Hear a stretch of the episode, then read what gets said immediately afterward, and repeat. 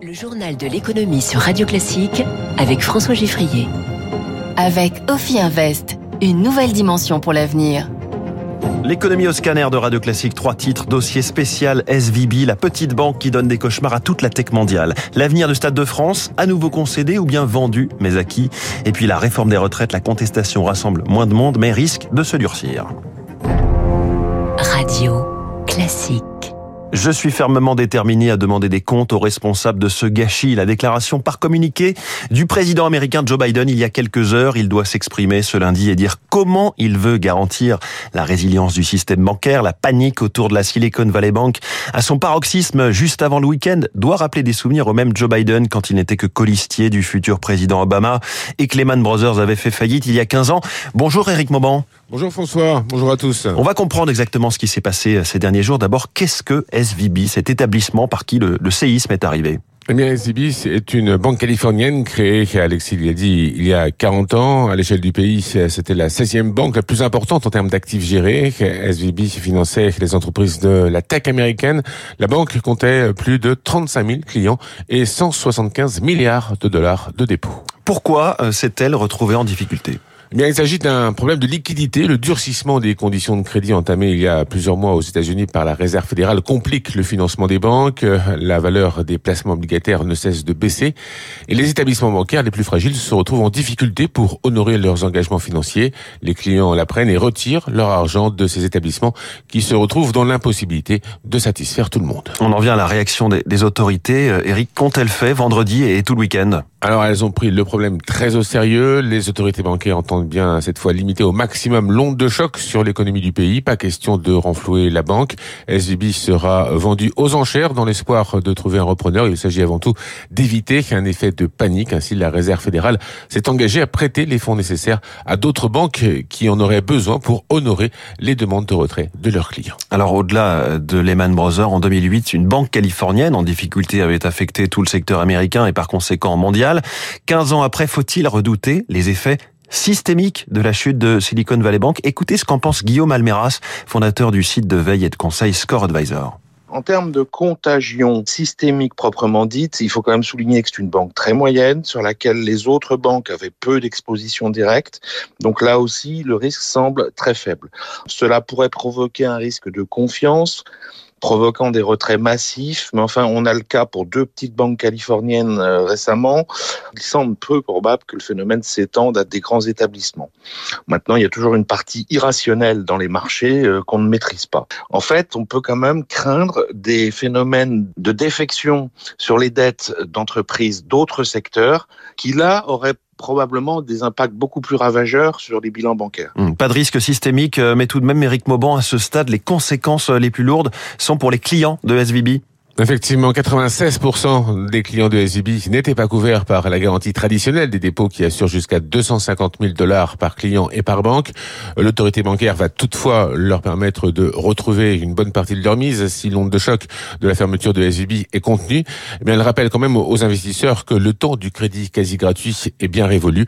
L'argent ne coule plus à flot. Les levées de fonds des entreprises de technologie devraient susciter moins d'enthousiasme. Depuis quelques mois d'ailleurs, euh, les fonds d'investissement sont de plus en plus regardant sur la rentabilité de leur placement, une tendance qui devrait s'amplifier. Ce sera surtout le cas pour les investissements réalisés dans les sociétés fortement impliquées dans les crypto-monnaies, dont certaines d'entre elles dégagent une rentabilité incompatible avec leur survie. Les échos rappellent ce matin que ce sont deux mois d'embellie sur les cryptos qui ont été effacés en une semaine. François Vidal euh, des échos tirera les, les premières leçons de cette affaire SVB dans son édito à 7h10 ici même.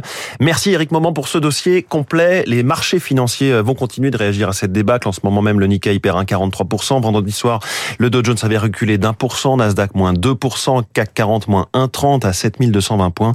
L'euro est à 1,0722. Le pétrole, le baril de Brent vaut un peu moins de 83 dollars. Le pétrole, parlons-en avec l'incroyable chiffre du jour, le montant des bénéfices d'Aramco, la compagnie pétrolière saoudienne en 2022.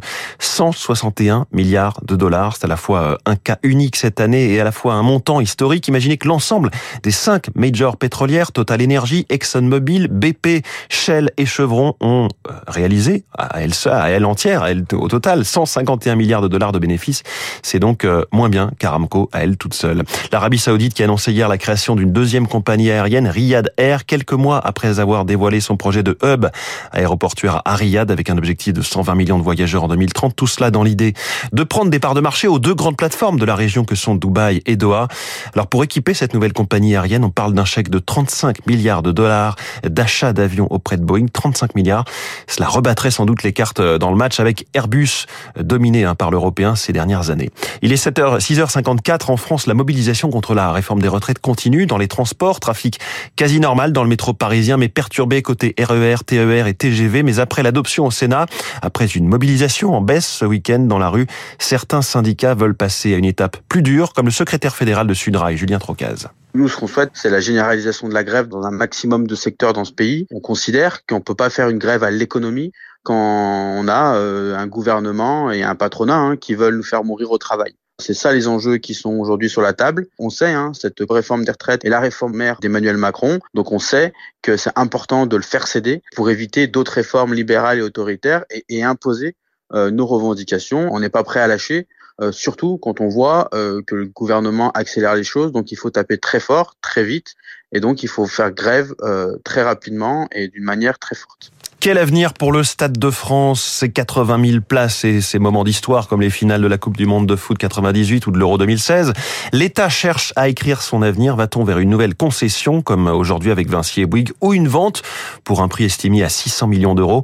Eric Kioch, l'État se, se laisse le choix pour le moment. En 25 ans, le Stade de France, c'est près de 600 événements. C'est bien, mais pas assez pour être rentable, selon la Cour des comptes. L'enceinte est un gouffre financier pour l'État, explique l'économiste Vincent Chaudel. On parle en gros de 800 à 1 milliard d'euros, financés aux deux tiers par de l'argent public. Sans club de foot ou de rugby attaché au stade, les deux tiers du temps, l'enceinte est vide. Le PSG, qui lorgne un écrin plus grand que le Parc des Princes actuel et ses 48 000 places, est candidat, mais la piste reste peu probable. Il y a certes un stade qui correspond aux besoins du club, mais pas à la localisation. C'est une question d'ADN, comme les clubs du nord de Londres ne peuvent pas imaginer déménager à l'est ou à l'ouest. Cet intérêt pour le Stade de France pourrait n'être qu'un coup de bluff du PSG. Le club cherche à racheter le Parc des Princes pour l'agrandir, ce que lui refuse pour le moment la mairie de Paris.